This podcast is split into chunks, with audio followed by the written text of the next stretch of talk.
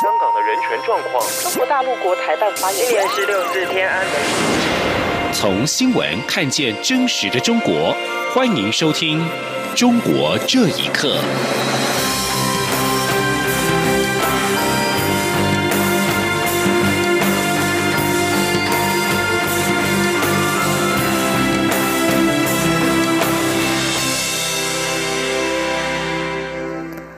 各位好，欢迎收听《中国这一刻》。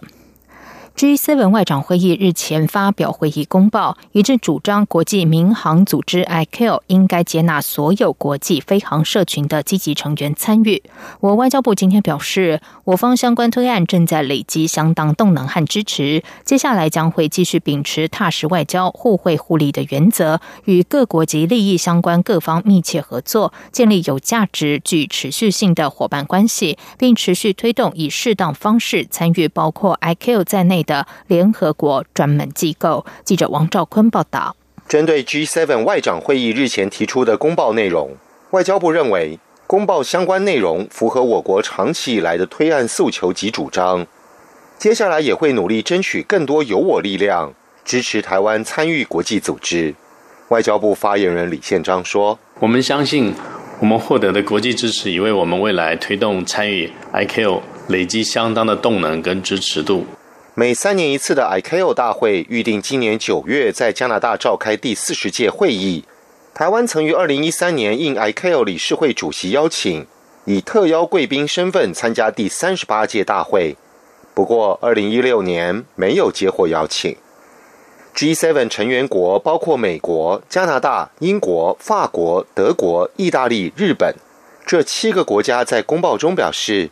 我们支持所有国际飞航社群的积极成员实职参与 ICAO 各种论坛，因为政治理由排除一些成员参与，将有损飞航安全。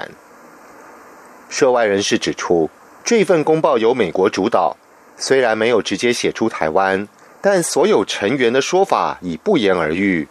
尤其是 G7 成员中，还有国家目前与中国的关系相当密切。至于我方这一次推动参与 ICAO 的做法，涉外人士说，考量到今年要处理的世界卫生大会、联合国大会，必须先看世卫大会的推案状况，再来将资源妥善运用在联合国大会及 ICAO 大会。但涉外人士强调，我政府一定会采取最佳策略，力争台湾的国际空间。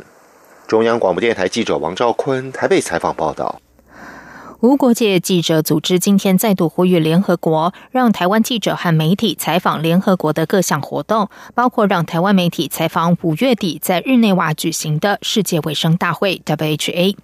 无国界记者组织今天在官网发布新闻稿，再度敦促联合国让台湾记者与媒体报道联合国活动，特别是五月二十号到二十八号在日内瓦召开的 WHA。还有九月十七号到三十号于纽约举行的第七十四届联合国大会，以及九月二十四号到十月四号于蒙特楼举行的第四十届国际民航组织 IQ 大会活动。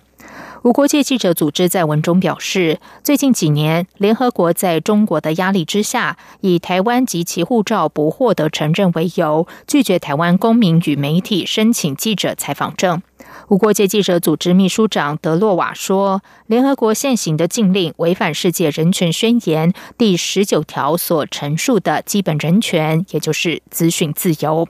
另外，无国界记者组织表示，过去几年，中国持续在国际舞台以各种手段向各国施压，孤立台湾，包括阻挠台湾记者善尽他们的采访职责。继续来关心的是，天安门民主运动三十周年即将来临，美国一些大学举办讲座、摄影展等活动，对这场改变中国历史的运动进行回顾和纪念。旅居美国的前八九学运领袖周峰所也在讲座中和中国留学生分享当时的亲身经历。他表示，六四事件反映了中国人会愿意为了民主自由而牺牲，这是非常重要的精神遗产。请听以下的报道。位于美国康乃狄克州的卫斯理大学三号下午举办讲座，在五四运动一百周年和六四事件三十周年之际，讨论中国对自由民主的不懈追求。旅居美国的前八九学运领袖、人权组织人道中国主席周峰所，在这场讲座上介绍了自己在天安门民主运动中的亲身经历，并在第二天再次与卫斯理大学的中国留学生讨论有关六四的话题。周峰所接受自由亚洲电台访问时表示，当天约有五六十名学生参加，其中大部分是中国留学生。周峰所说：“对我来讲，有机会去大学中间跟他们谈八九六四。”现在就是我一个很大的心愿，这些事情对于他们来讲，很多是没有听过或者知道，也是知道的很少、间接的。他们听到我这个第一手经理人的经验，还是感到很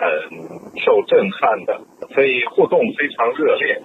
周峰所认为，经过中共多年的洗脑，很多从国内出来人不了解六四的真相，也分不清国家和党的区别。他认为，六四事件不仅反映了中共政权的暴虐本质，也反映了中国人愿意为民主自由而组织起来，甚至牺牲。周峰所认为，这是非常重要的精神遗产，希望未来的中国人能从中得到激励。除了卫斯理大学的讲座活动，纽泽西州罗格斯大学近期还举办了六四摄影展，该活动将持续到七月底。此外，在美国，天安门民主运动和六四事件也是很多学者研究和教学内容。美国俄亥俄州凯尼恩学院政治和亚洲研究学助理教授梅穆德受访时表示，他从一九九五年以来一直教授包含天安门民主运动的课程。目前，梅穆德的学生中有三分之一到二分之一是来自中国大陆的留学生。大部分中国留学生在上他的课之前，对六四事件一无所知。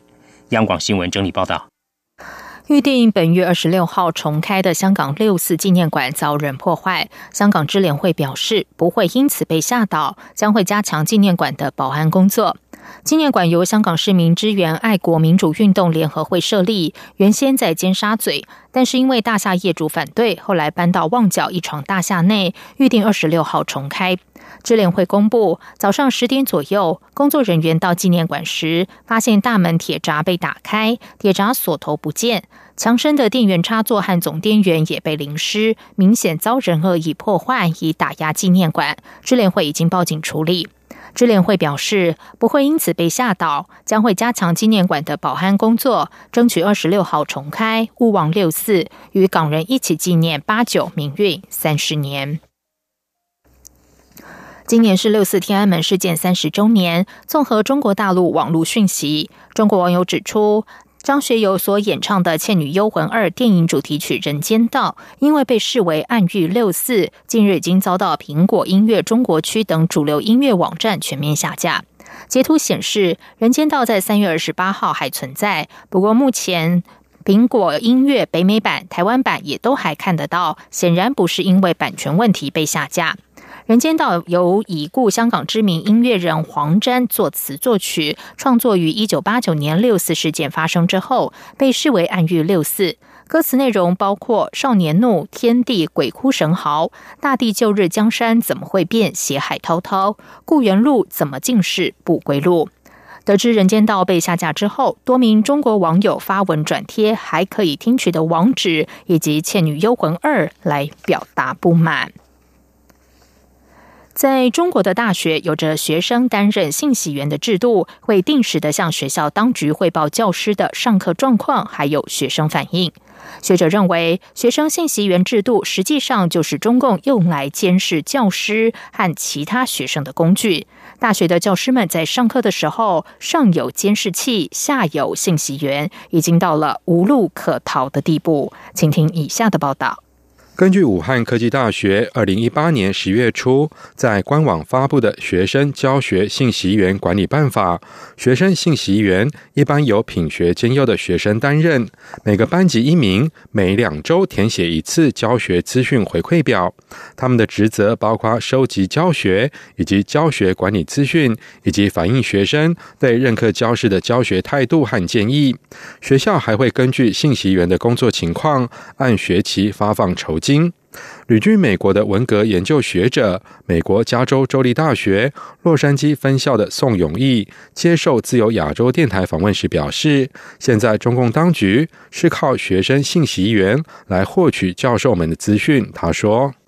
共他要控制学校，常常是直接在学生中间发展特务。现在呢是大规模的运用，因为以前啊党团组织在大学、中学中还是很听话的，你稍有这些言论啊，他立刻就去告。现在的党团组织也不一定听话，所以他要搞特务组织，所谓的信学员等等啊，就是特务了。旅美中国人权活动人士刘青指出，学生信息源实际上就是中共特务部门用来监视教师和其他学生的工具。据网上揭露的资料，这些信息源它是跟特务系统联系在一起的。这些举报员呢，他要定期向特务机构进行举报，甚至呢超出了学校的控制，是极端卑鄙，同时呢又会产生恐怖效应。因为发表有关土地改革的书籍而遭到撤职的前重庆师范大学商贸学院副教授谭松，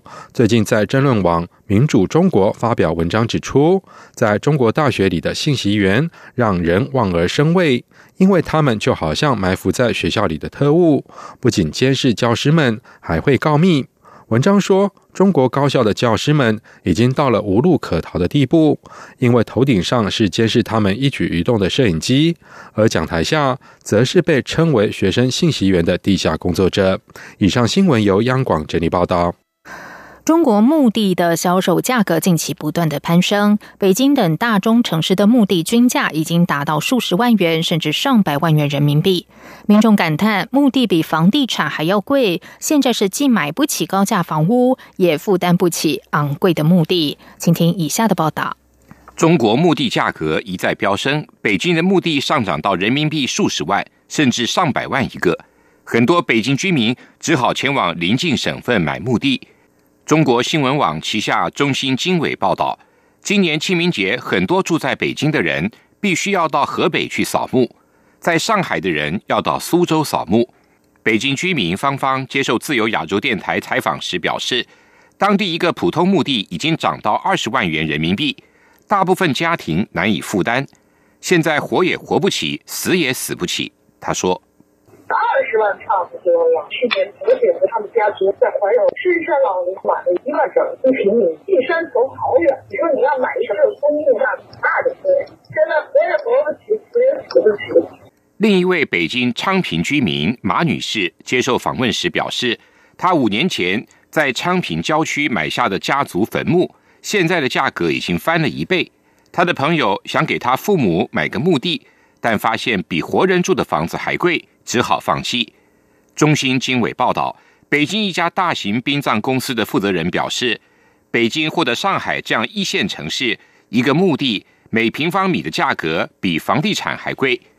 北京艺术家王鹏的祖传老宅上个月刚被强拆，他受访时表示。地方政府是以卖地为赚钱的，而这个墓地呢飞涨呢也是很正常的现象，因为墓地呢也是它作为房产一个收入。中国的经济呢没有创新性，只剩下呃卖一些地，炒一些这个阴宅或者阳宅来增长的 GDP。中国土地早已成为地方政府谋取经济利益的主要来源，高地价政策除了推高房价，也带动了殡葬行业。网络活跃人士李家宝说：“墓地行业是政府准许民营资本进入的领域，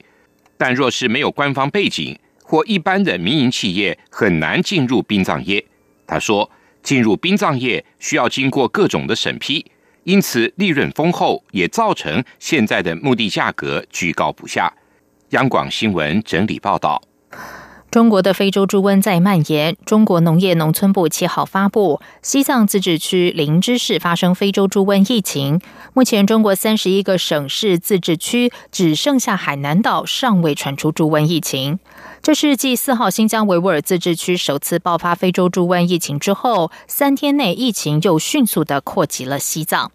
二零一八年八月三号，中国首例非洲猪瘟疫情在辽宁沈阳爆发。八个多月时间，全境只剩下海南省尚未出现疫情。中国受到非洲猪瘟影响，猪价指数年初已经上涨到百分之八十四点六一，而猪周期重要指标宰猪价格也正在快速上升，逼近人民币千元。分析认为，猪价在今年可能上涨百分之五十左右。以上，中国这一刻，谢谢收听。这里是中央广播电台。